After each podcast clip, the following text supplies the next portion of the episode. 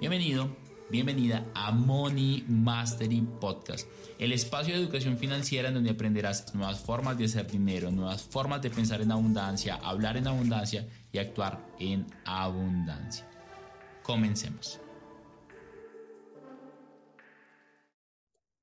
Hola, ¿qué tal? Bienvenidos a un nuevo episodio más de Money Mastery Podcast. Hoy tengo el honor, el gusto, el placer, la emoción, hasta se me pone la piel chinita de la persona que tenemos en este podcast. Es una persona que sigo ya hace varios años, que admiro y que me ha enseñado a valorar muchísimo más mi trabajo y me ha enseñado a través de sus libros a vender bueno, bonito y carito. Por favor, démosle la bienvenida a el gran David Gómez. David, ¿cómo estás? Thank you, thank you. Muy bien, Daniel, muchas gracias. Yo feliz acá de compartir contigo. Gracias por la invitación. No, gracias a ti por aportarnos tanto valor. Y quisiera empezar, siempre me gusta empezar con, con esta pregunta y es, ¿qué pasó en tu vida que hizo que hoy hicieras lo que haces, que es enseñar a la gente a valorar más su trabajo? ¿Qué, cuál, ¿Cuál fue esa historia o cuál fue ese detonante que hizo que empezaras a hacer lo que hoy haces?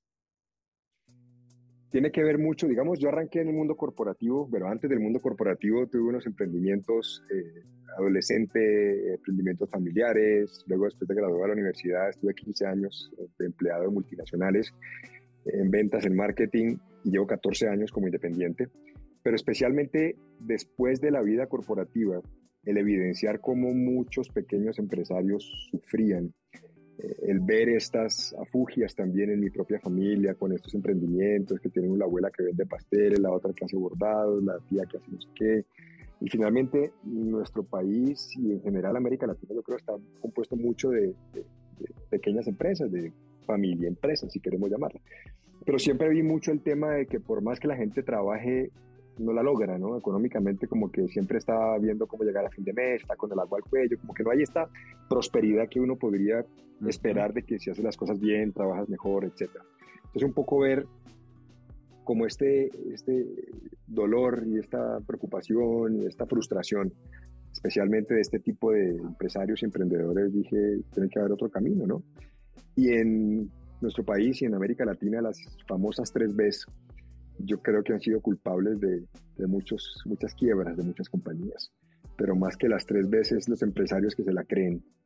Entonces, el principio es muy sencillo. Si la gente no vende y no vende de manera rentable, no hay futuro en el negocio. Y por eso la tasa de mortalidad de las pymes. Y por eso mi misión se convirtió en disminuir esa tasa de mortalidad y defender la venta digna. Porque yo creo que si uno vende rentablemente, el negocio es próspero y de ahí para adelante todo funciona. Entonces, de ahí un poco de ver esa frustración y de ver esa hasta cierto punto como que no, no, coincidía con el esfuerzo de la gente, fue lo que me motivó a eso.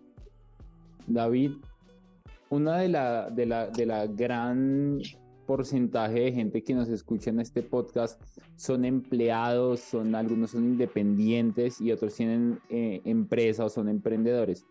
¿Qué tal si empezamos a dividirlo así? Entonces, empleados que quieren ganar más dinero, independientes y empresarios, y empezando, em, empezando por empleados.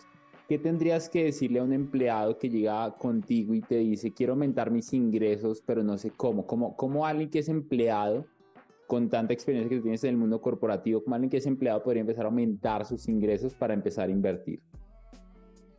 Pues yo creo que hay básicamente dos caminos, ¿no? O uno genera más ingresos en donde está ganando más como empleado y la otra es, obviamente, teniendo temas alternos seguramente, eh, que pueden ser o no excluyentes, pero yo diría, lo más importante, Daniel, es, y para uno en esta escalera corporativa, especialmente en la que viví muchos años, tiene uno que generar valor y tiene que diferenciarse.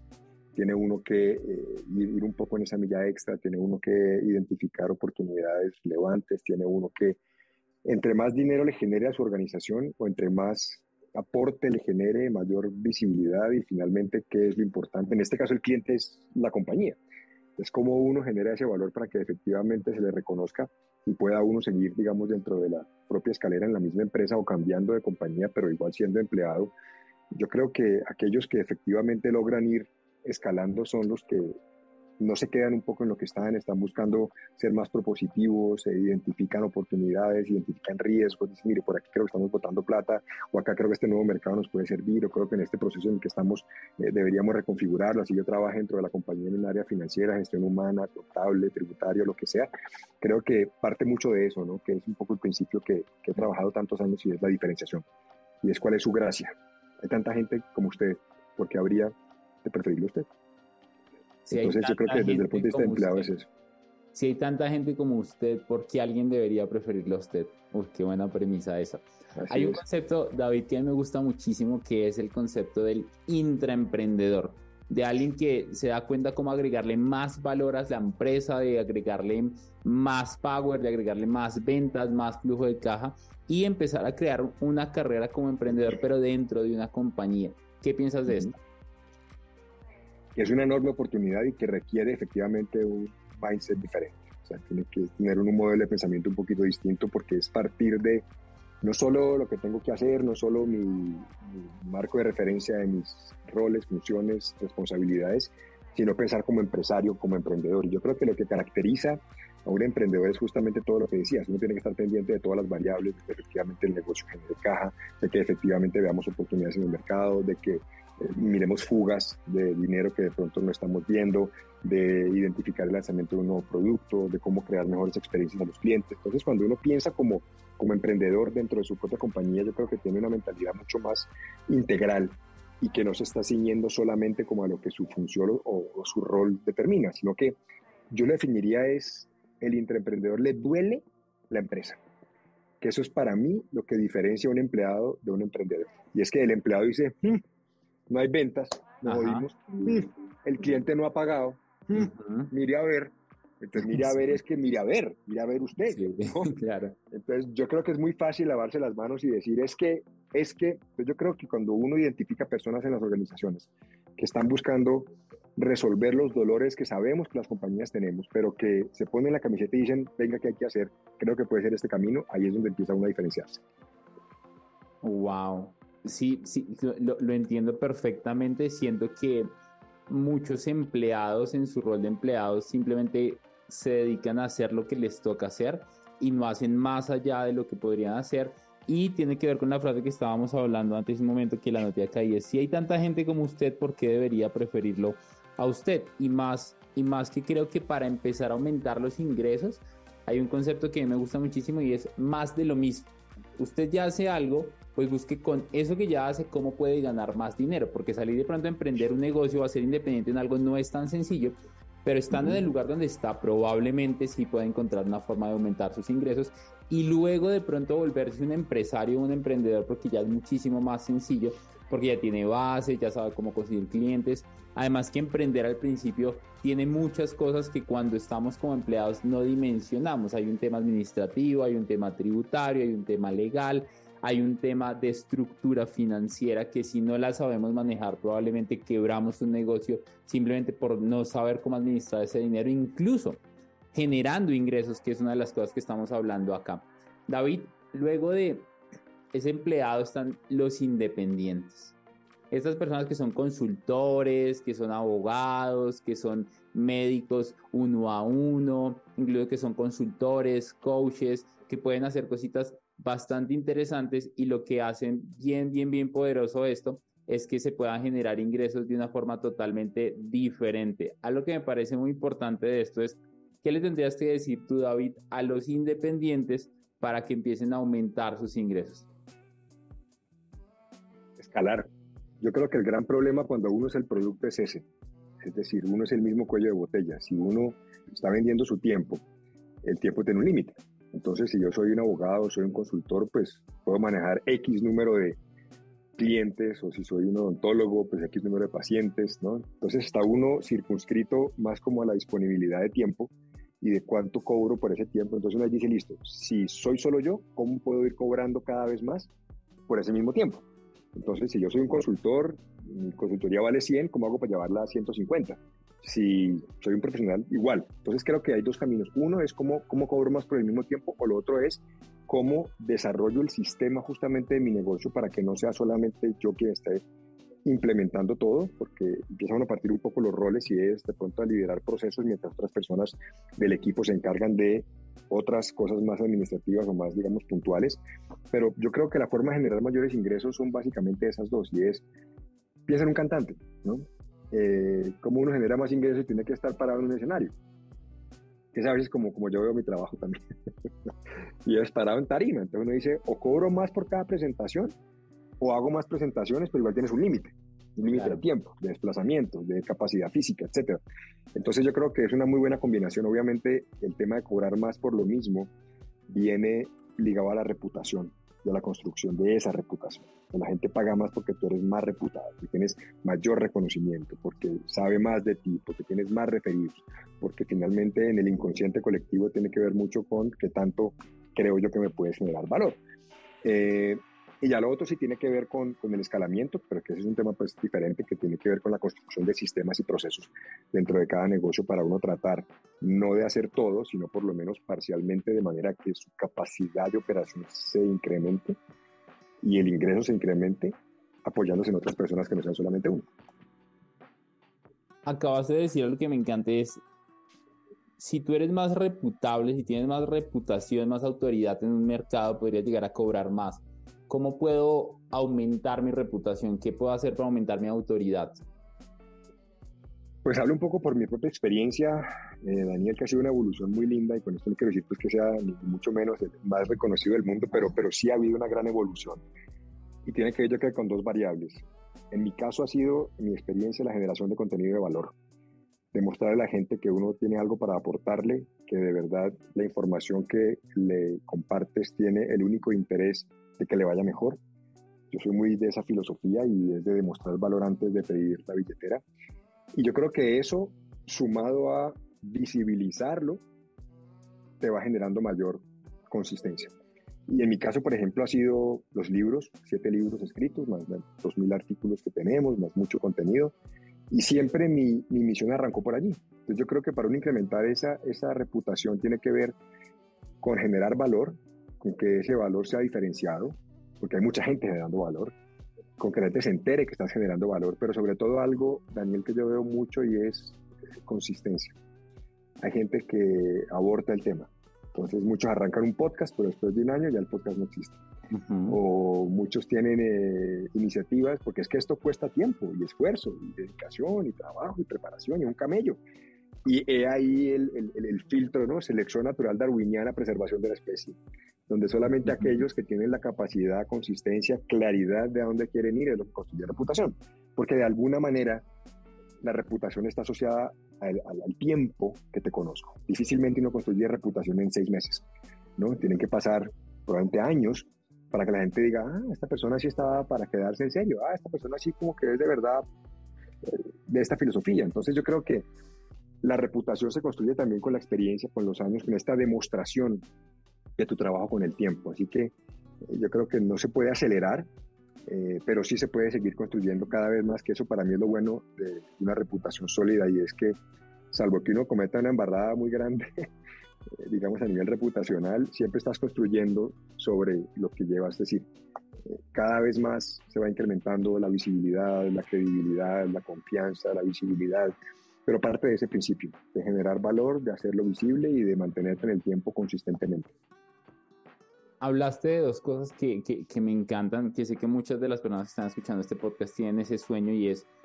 hablaste de generar valor y hablaste, ah, y hablaste de una de las formas de generar valor y es a través de los libros. Tú tienes siete libros escritos y yo sé que muchas de las personas que escuchan este podcast en algún momento han escuchado la frase de eh, en la vida hay que hacer tres cosas, ¿no? Entonces hay que sembrar un árbol, hay que tener un hijo y hay que escribir un libro, ¿no? Dice la gente. Entonces, primero quisiera abordar el, el, cómo es el proceso creativo para las personas que están escuchando, que quisieran escribir un libro, que dijeran como, ¿cómo debería yo plasmar mis ideas en un libro? Es más, mucha gente dice, yo no tengo ninguna cosa que contar, no tengo un libro que escribir. ¿Cómo, cómo, cómo es ese proceso creativo para empezar a escribir un libro? Y bueno, pues tú no tienes solo uno, tienes siete. ¿Cómo, cómo, cómo, cómo debería empezar la gente? Como alguien que estaba escuchando esto que no tiene libros, ¿cómo debería empezar? Lo primero que uno tiene que preguntarse, Daniel, es para qué quieres escribir un libro. Porque eso va a definir mucho el camino a seguir. Es decir, hay quienes dicen, yo lo quiero escribir por dejar un legado a mis hijos. No, está perfecto. Entonces, pues si quiero escribir poesía, me parece espectacular. Eh, no tiene fines comerciales, no tiene fines de otro estilo, de acuerdo. Eh, entonces, si es, digamos, por satisfacción personal, súper chévere, pero digamos que es una estrategia no tanto comercial, sino como por autosatisfacción. Claro. Ya lo otro es, no, yo quiero escribir un libro que me construya reputación en mi área de conocimiento para el día de mañana ser una autoridad en, X tema y que eso me genere otras posibilidades y me abra más puertas. En ese caso, y hablo por mi propia experiencia, los puntos de partida para un libro del proceso creativo es solucionar un problema. Y de hecho, si tú miras todos los subtítulos de mis libros, buscan solucionar un problema. Cuando tú miras, bueno, bonito y carito es cómo diferenciarse para dejar de competir por precio. Detalles que enamoran es cómo derretir a los clientes para que no quieran comprarle a nadie más. Yellow es cómo ponerse la camiseta por los clientes y crear una cultura de servicio. Negocios inmortales es cómo vender de manera rentable en tiempos difíciles.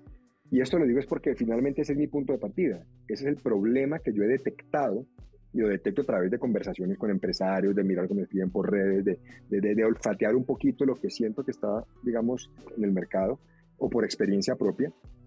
Y digo, este libro debería solucionar este problema. Y yo creo que cuando hablamos de libros de negocios, usualmente nos enfocamos en eso, es qué debería resolver. Es decir, no es solamente escribir un libro porque, ay, voy a escribir un libro, pues porque si el libro no se vende, no hicimos nada. Es decir, chévere, lo hable, felicitaciones, pero pues no estamos generando el impacto que necesitábamos. Entonces, para que realmente la gente quiera leerlo y para que la gente le, le dé interés y realmente se vuelva una herramienta, pues desde mi punto de vista, o por lo menos mi filosofía ha sido que debe resolver algo. Yo no arranco a escribir una palabra hasta que no tengo título y subtítulo. Y la razón es esa, porque el subtítulo es la promesa que yo le hago al lector. Y si yo no la tengo clara, ¿cómo sé que lo que va a ir adentro responde a esta promesa? Entonces creo yo que si fuera a arrancar yo de cero hoy en día, pensaría primero en eso. ¿Qué problema, con base en mi experiencia, podría yo contribuir a resolver? Y ya tabla de contenido es qué ingredientes creo yo que se requieren para dar solución a eso. Hay algo que me encanta de lo que acabaste de decir y es una cosa es escribir un libro y otra cosa es salir a venderlo, porque yo sé que hay millones de autores hoy en todo el mundo, pero no hay millones de autores que sean bestseller o que hayan logrado lo que tú estás logrando con la venta de tus libros. Entonces, listo, los escribí. Luego de eso, ¿cómo empiezo a comercializarlo? ¿Cuál debería ser como ese ABC para empezar a tener las primeras ventas? Porque ahí hay un problema muy grande y es que muchos somos muy buenos con lo que sabemos, pero muchos no somos muy buenos vendiendo eso que sabemos. Entonces, ¿cómo debería empezar la gente a vender este libro? Ya lo escribí, ya mi libro resuelve un problema puntual, Ahora, ¿cómo debería empezar a comercializarlo? Pues ahí hay dos caminos, Daniel. O uno utiliza una editorial o uno se autopublica. Para mí tiene dos finalidades eh, que son distintas y es depende de lo que uno esté buscando. Para mí, utilizar una editorial es reputación, es distribución física, porque es un tercero el que está validando que tu contenido es importante. Cuando uno se autopublica es un poco decirle al mercado, yo considero que yo soy importante, ¿no? Y es yo con yo. Eh, claro, puede tener éxito, por supuesto, y es más rentable, por supuesto. De hecho, a través de una editorial no es tan rentable como lo es autopublicarse, pero creo que para mí una editorial, lo que en mi caso ha sido es, uno, reputación, porque es un tercero que te está validando realmente que tu contenido genera valor, y estar en puntos de venta y estar visible para la gente. Eh, pero sin lugar a dudas, el que vende los libros es el autor. Así uno use editorial, o sea, autopublicado. Yo creo que de allí lo más importante es construir comunidad alrededor de ese concepto que uno resuelve y esos van a ser los evangelistas para que este libro empiece a conocerse, empiece a venderse y utilizar otras herramientas, en mi caso las conferencias, el contenido y hacer alusión a estos temas, es decir, ser coherente en que la información que uno está compartiendo sea la que la gente puede encontrar en el libro y eh, digamos, promoverlo de esa manera, creo yo que siempre hay una posibilidad, pero indudablemente construir comunidad alrededor de un concepto es lo que le permite a uno el día de mañana poder promover el libro y decirle aquí está todo lo que hemos venido hablando de cómo solucionarlo, cómo resolverlo. Y reitero, el caso de la editorial, pues es otro camino. ¿no? que te da otras, otras opciones, pero indudablemente el punto de partida sí es que genere valor, resuelva algo. Si un libro, para mí un libro bueno es un libro que, que de verdad resuelve una expectativa que tiene la gente, que de verdad genera valor, que, brinda puntos de vista distintos, que por eso digo, cuando uno habla de escribir un libro, escribir de hecho, a mí es la parte más fácil. Es la parte en la que menos se demora uno. Claro. El camello está en la estructuración del libro, o en mi caso las entrevistas que hago, 40, 50, en los libros que me leo de lo que ya hay en la calle para no duplicar conceptos o para tener una perspectiva bastante integrada, o sea, en, hacer la tarea previa. Ya la escritura realmente es lo más fácil. Y después vaya, véndalo, por supuesto. Claro. Pero si uno ha detectado muy bien qué va a resolver, qué no se ha resuelto de la misma manera, creo que ahí está la oportunidad más grande. ¿Cómo, cómo es ese proceso creativo de, de, agarrar un montón de ideas y empezar a escribirlo como, como en un orden coherente, David? Yo arranco lo que te decía por el subtítulo, que es la promesa. ¿No? Digo, ¿cuál es el dolor que tiene la gente? Entonces está compitiendo por precio, el servicio al cliente es deplorable, eh, la gente en su empresa le importa cinco y no se pone la camiseta, una actitud terrible. Partiendo de eso, digo, ok, si yo fuera a resolver esto, cuáles son los ingredientes para eso. Usualmente lo que hago es que voy soltando ideas en función de mi propia experiencia, en función de la revisión bibliográfica que haya hecho, que a veces por eso es tan importante, te da como puntos de vista que yo no haya considerado esto y que es clave en, mirar todo esto y voy soltando como temas, así, muchísimos. Luego los voy agrupando como por conceptos y digo, bueno, ¿qué, qué debe ir antes que, que, que lo otro? cuáles son de pronto repetitivos, cuáles se pueden fusionar, cuáles van. Ahí, digamos, de este gran collage, voy como agrupando por conceptos similares y luego les doy como una secuencia. Entonces va uno de lo general como a lo particular y dice, ok, este es el problema que tengo, esto es lo que yo creo que se debería considerar para resolver esta promesa. Miremos cómo organizo todo esto, qué quito, qué funciona y ahí va un poco estructurándose tablas de contenido y el flujo de la promesa que, que acaba uno de hacer en, el, en la carátula. No, me encanta. No, aquí podría quedarme preguntándote cosas sobre el libro, muchísimas, pero quisiera ya pasar a la tercera parte. Ya hablamos de empleados, hablamos de independientes, ahora hablemos de emprendedores o empresarios ya que tienen de pronto un equipo de trabajo, tres, cinco personas, ocho personas. Eh, uno de, tu, de, tus libros es exactamente eso, cómo crear eh, negocios inmortales, ¿no? Esto suena brutal ¿Y qué tal si empezamos por ahí? ¿Cómo, ¿Cómo, deberían los empresarios empezar a aumentar sus ingresos, empezar a hacerse más rentables y, y, estructurar esto para que esto dure por generaciones, David? Hay una de las premisas con las que arranca ese libro justamente, Daniel, y es ventas es vanidad, utilidad es sanidad, caja es realidad. Muchos empresarios nos obsesionamos por las ventas como indicador pero si esa venta no es rentable, no hicimos nada. Y si esa plata no está en el banco, peor. Entonces yo creo que una de las mayores ajustes de la mentalidad de uno como emprendedor o empresario ya en la siguiente etapa es entender que la venta no significa nada si esa venta no genera dinero. Y por eso mi obsesión ha sido tanto el tema del precio. Porque y de hecho en el libro lo hablo, hay unos estudios que dicen que para incrementar la rentabilidad de un negocio, la variable más crítica de mayor impacto es el precio. Entonces muchas compañías lo que dicen es, no, quiero ganar más plata, entonces empiezan a apretar gastos, a disminuir la calidad del insumo, a cortar por aquí, cortar por allá, cuando realmente la solución sería incrementar el precio. Y ahí tendría todos los problemas solucionados. Obviamente no es tan fácil como se dice, pero si uno se diferencia, y por eso viene un poco toda la secuencia de mis libros, es explicarle a la gente cómo puede cobrar mejor, digamos, tener un mejor precio, sustentado en los diferenciales, para que el negocio eh, sea mucho más rentable. Entonces, la premisa de qué hace a un negocio inmortal son los negocios que son rentables. Porque si no hay caja y si no hay dinero, estamos muertos, por más lindo producto que se tenga. Y aquellos que logran eso, y lo, lo vi en la investigación que hice para ese libro, eh, tiene que ver mucho con la capacidad de adaptación. Que si bien es un concepto bastante trillado, que es como ¿no? Darwin, eh, lo importante ahí es cómo son las variables y cómo yo me puedo ajustar al mercado. Que suena obvio, pero muchos negocios creo que fallecieron en la pandemia porque se quedaron esperando simplemente a que todo pasara. En cambio, aquellos negocios que empezaron a buscar nuevos mercados, que empezaron a redefinir su propuesta de valor, que empezaron a buscar nuevos canales de distribución, que empezaron a adelgazar su producto o adaptarlo según cada uno de los mercados, es lo que les permitió seguir adelante. puede que no sea lo ideal, pero yo diría la principal conclusión de ese libro, y lo que hago es una serie de escudos, porque todos son como así analogías, ¿no? como guerreros inmortales, que nos defienden de morir o de desvanecernos en la historia, tienen que ver con crecer con clientes actuales, adaptarnos a la propuesta de valor del mercado, cómo identificamos nuevos segmentos, cómo finalmente podemos crecer con lo que tenemos, porque soy un, obsesionado por defender la rentabilidad y especialmente por proteger el precio. Con esto no quiero decir que, que, no toque uno descuentos y eso, lo que tiene que hacer es darlo de manera rentable, sin pedir algo a cambio. Entonces, todo este principio para los emprendedores y empresarios, Daniel, tiene que ver con no piense solo en ventas, piense en rentabilidad.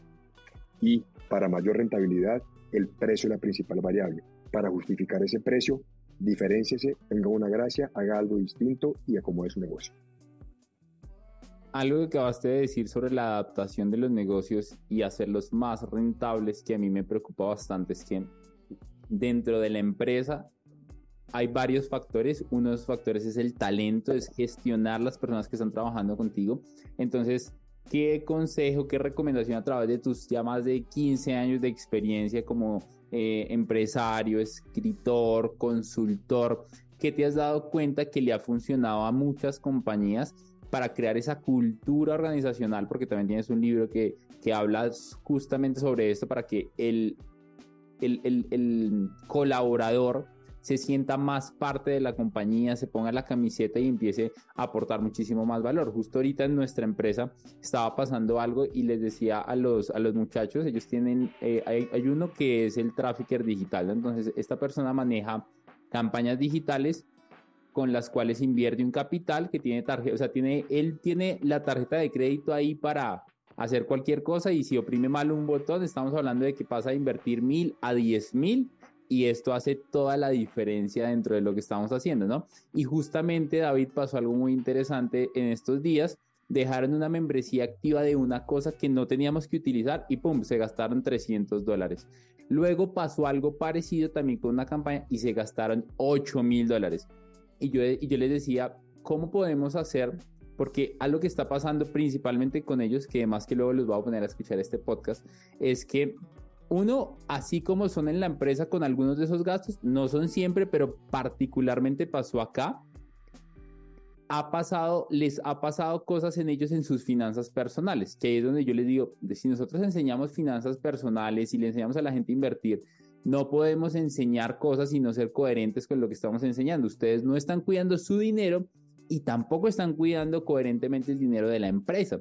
Entonces, ¿qué, recomendación le darías a los empresarios que estamos en esa situación en donde sí algunos sí tienen la camiseta, sí se la ponen, pero a veces eh, es normal, nos despistamos, la despistada es un poquito costosa, para que no nos pasen estas cosas, involucrando mejor al equipo de trabajo para que sienta eh, que, es parte y que también cuide esos recursos, porque al final estamos vendiendo, sí, claro, pero si se gastan 8 mil dólares en unas campañas publicitarias que no tenían un fundamento y un embudo claro de ventas, pues al final la rentabilidad se va a reducir en 8 mil dólares, incluso aunque vendamos un montón, que esos 8 mil dólares se pueden invertir en mejores equipos, mejor marketing, eh, en fin, muchas cosas. ¿Qué tendrías tú que decirnos, David, desde tu experiencia?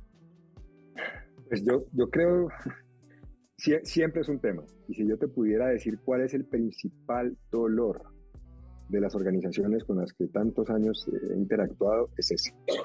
Es cómo hacemos para que la gente se involucre, que le duela, se ponga la camiseta, y yo creo que aquellos que han logrado buenos resultados tienen algunos elementos para aprender. El primero es que esto es un trabajo de nunca acabar y de todos los días. ¿no? Esto, esto no basta con decirle a la gente, oiga, póngase pilas, venga, haga el seguimiento.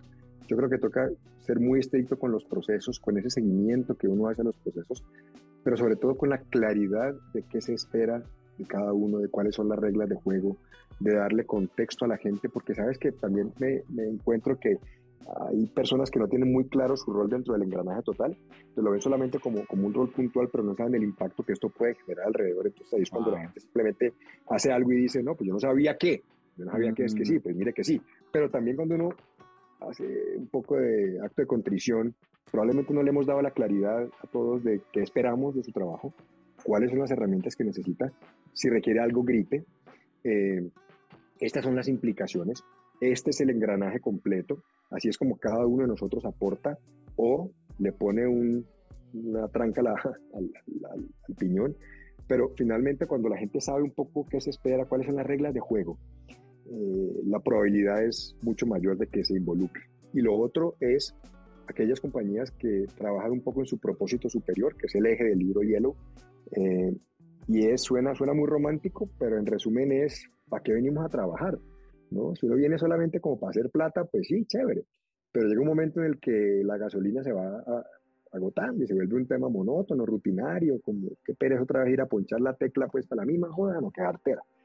Pero cuando uno conecta eso con algo como, mire, estamos cambiando la vida de la gente, estamos evitando que la gente entre en crisis financiera porque le estamos dando herramientas para salvarlo antes de tiempo, etcétera, cobra casi que se vuelve una misión.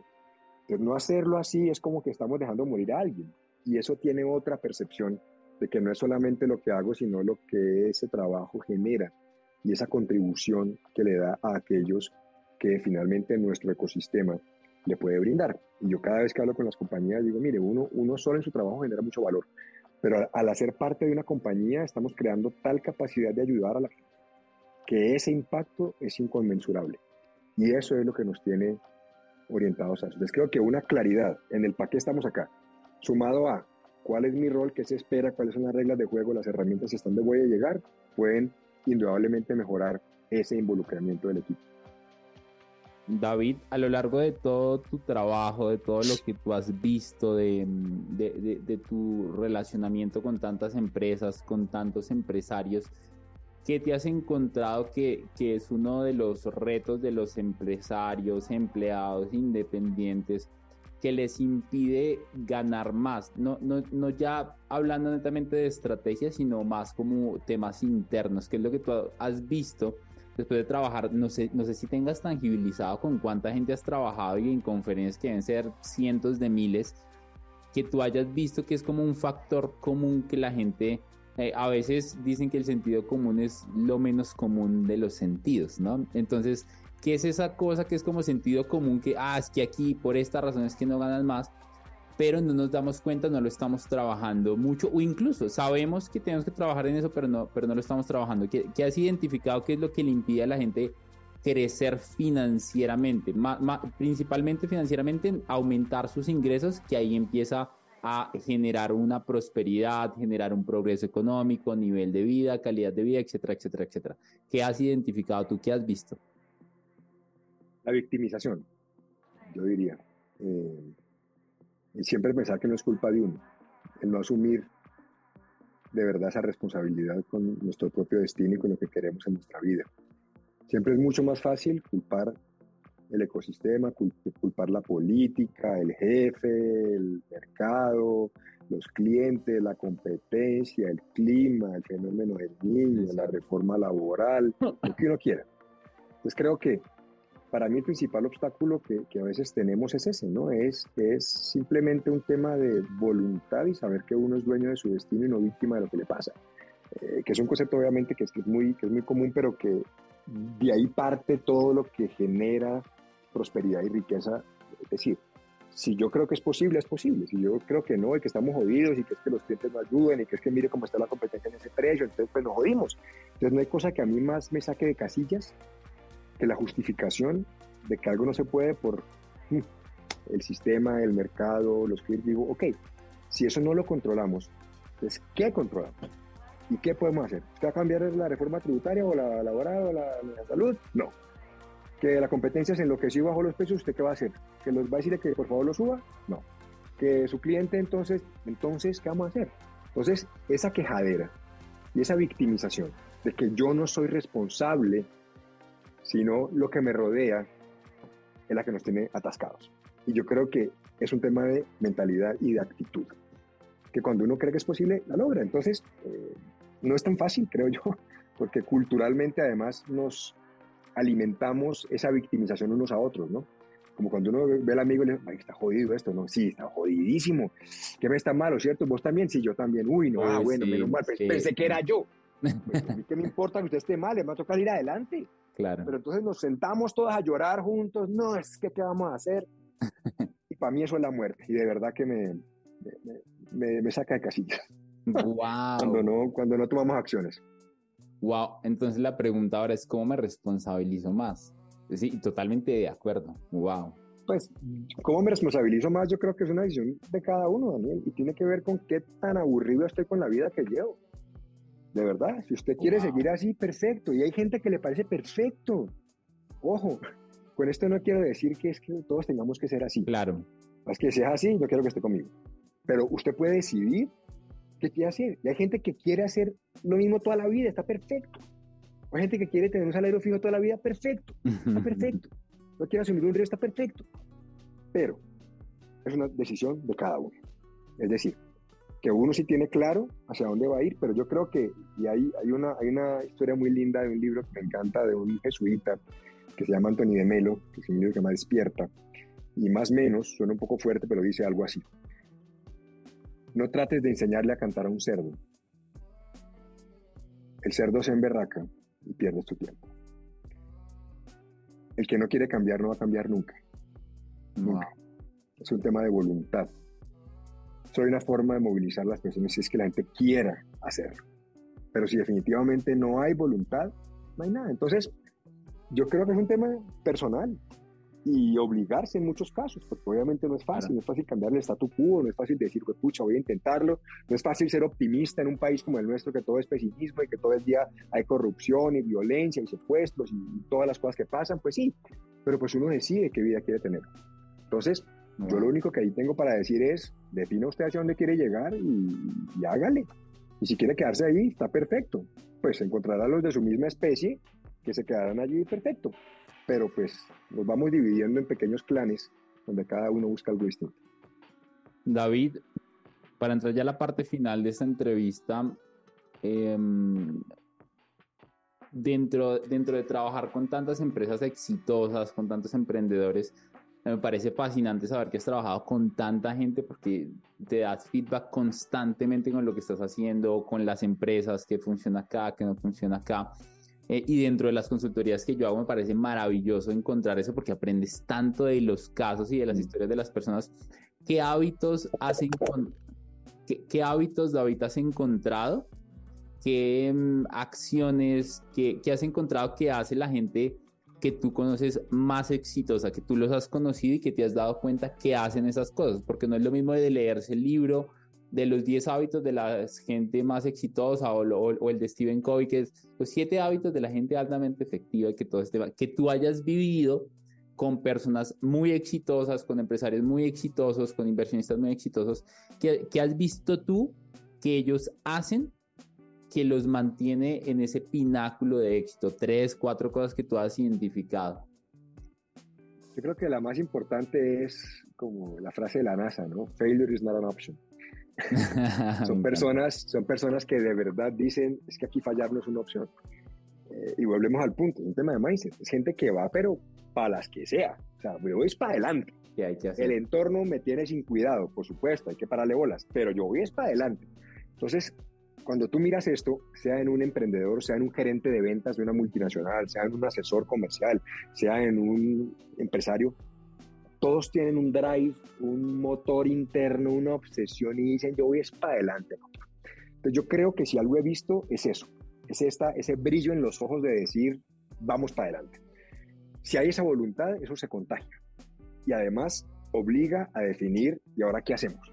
Busquemos soluciones y montas al equipo en eso o montas tu estrategia alrededor de eso, pero parte mucho de querer resolverlo. Segundo, veo muchísimo gente súper atenta a escuchar a sus clientes, a su equipo, a decir, bueno, cuénteme. Es decir, no son personas que se sienten con la verdad revelada. Saben que van para adelante, pero saben que tienen que estar viendo a ver qué está pasando para ir corrigiendo el curso y decir, hagamos esto, hagamos lo otro, ajustemos este producto, revisemos estas condiciones comerciales, miremos este nuevo mercado, hagamos todas estas cosas, cambiemos un proceso de producción, miremos el despacho cómo está funcionando, etcétera. Pero parte mucho de, no alejarse de la realidad, que a veces el emprendedor o el empresario suele hacer eso, o un jefe comercial o un gerente de ventas, que la gente está en su escritorio y se olvida un poquito de que es que los clientes están desesperados con la falla en los despachos. Y luego se empiezan a caer las ventas, pero no por la competencia, sino porque están cansados de que usted no le cumpla el despacho. Em, son además en diferentes niveles compañías obsesionadas por el servicio y eso lo veo con muchísima frecuencia, Daniel, cuando de verdad puede ser desde un odontólogo, un empresario, unos cupcakes o una multinacional petrolera. Si el servicio al cliente y la obsesión por atender y servir y satisfacer una expectativa y cumplir una promesa está sobre la mesa todos los días, no hay forma de que te vaya mal. No hay forma. Y hay una frase muy linda que yo la mezclo entre bueno, bonito y carito y detalles que enamoran, que es conocida, pero dice, el cliente que se va por precio volverá por servicio, pero el cliente que se va por servicio no volverá por ningún precio. Entonces, si yo veo algo como éxito en una compañía, son aquellas que de verdad, de corazón, quieren mejorar la experiencia de sus clientes, que es un camellazo, por eso pocas lo logran. Es un trabajo de filigrana todos los días, de entrenamiento de la gente, de definición de procesos, de responder cuando algo sale mal, entonces, eh, yo diría en general son como esas variables que, es lo que hace que, una compañía, un negocio, un emprendimiento salga adelante, que tiene que ver con tener esa obsesión por va para adelante, esa voluntad, actitud y decisión, eh, con de verdad eh, servicio, decíamos, ¿no? Y siempre escuchar, escuchar para ajustar el curso. Pero lo más importante y de verdad lo veo siempre es, lo ves desde que saludas a la persona es una energía que te dicen esto es para adelante. Aquí no hay crisis. Ya eso es. Wow. Me, la llevo, me llevo a failure is not an option. David, gracias por este espacio. Te ha prometido el tiempo, estaba súper, súper justo. En verdad, aprendí demasiado, tomé un montón de notas. Si la gente quiere conocer un poco más de tu servicio, mucha gente ya te conoce, por supuesto, pero las personas que no te conocen todavía, ¿dónde te pueden encontrar? ¿Dónde pueden saber un poco más de ti? Lo más sencillo es bienpensado.com. Ahí es nuestra página donde están centralizados todos los recursos, enlaces a todas las redes sociales. Tenemos muchos recursos gratuitos porque, como te decía al comienzo, nos interesa generar valor. Eh, libros descargables, tenemos 400 videos que hemos publicado, 2.000 artículos, o sea que ahí hay mucha información que podemos compartir. Bienpensado.com.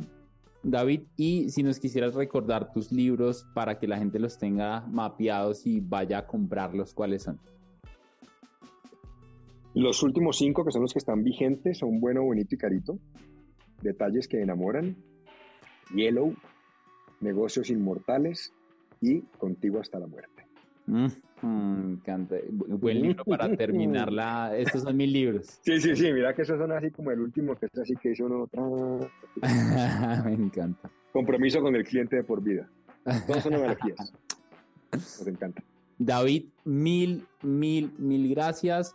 Eh, chicos, este fue un episodio más de Money Mastery Podcast. Ya saben dónde conseguir a David Gómez para que puedan averiguar, conocer un poco más de él. Compren esos libros, hay mucho oro en esos libros que ustedes se pueden llevar para aprender. Y bueno, si un día tienen la posibilidad de conocerlo en persona, van a darse cuenta que lo que pasa acá es igualito como es en persona, incluso muchísimo mejor. Gracias por este espacio. Si, si estás viéndonos en YouTube y no te has suscrito, suscríbete acá abajo en el canal. Si estás viéndonos en Spotify o en Apple Podcast, ponnos cinco estrellitos para que nos ayudes a llegar a más personas. Y si te gustó este episodio, ayúdanos a compartirlo para que alguien más aprenda sobre esto. Y nos vemos en un próximo episodio de Money Mastery Podcast. Un abrazo enorme.